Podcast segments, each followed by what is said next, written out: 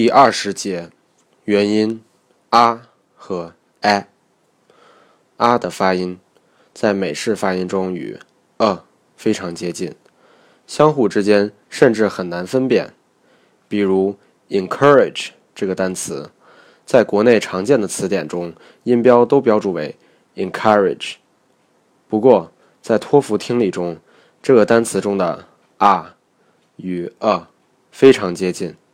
实际上，韦氏词典中干脆是这样标注的：encourage。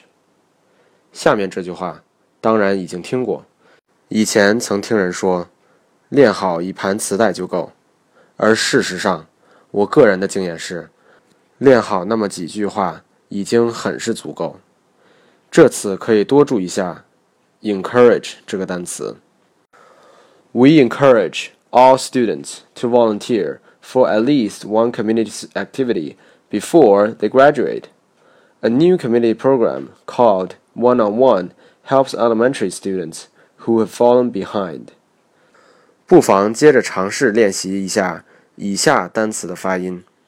abduct, above, brunt, brush, budget, bump, bunk, buzz but, chuck, club, come, cover, crush, cut, deluxe, discuss, dump, exalt, glutton, haul, hunt, hush, hut, love, lunch, mumble, nothing, ruffle, rummage, rush, slumber, slush, some, sun, struggle, stubborn, stucco, study,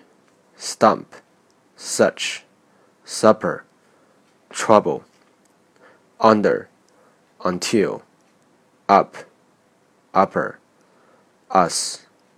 usher，wonder。补充技巧：一，可以使用读 “a” 的方式读啊，只不过啊要相对更加短促而已。二，在读啊的时候，嘴唇张开的程度要比啊小很多。a 的发音原本就比较特殊，除了英语之外。很少有其他语言使用这个元音。另外，在美式英语中，托福听力中就是如此。很多 R 的音被读成 A，比如 After、Ask、Glass、Master、Pass 等等。注意，A 这个音在用音标标注的时候。尽管后面没有跟着长音符号，但是它的长度接近长元音的长度。请仔细注意以下的 ask 和 after。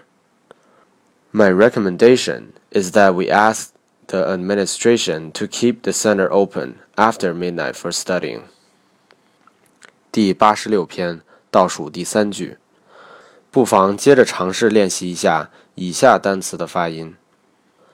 absolute, ad, admiral, after, alcove, ambulance, ample, annual, answer, ant, anthem, apple, ask, baggage, bank, bashful, basket, bass, bat bath, castle, cat, command, dance, disaster, fabric, frank, glass, grass, halfway, hand, handsome, lad, lamp, love, mad, man, mass, master,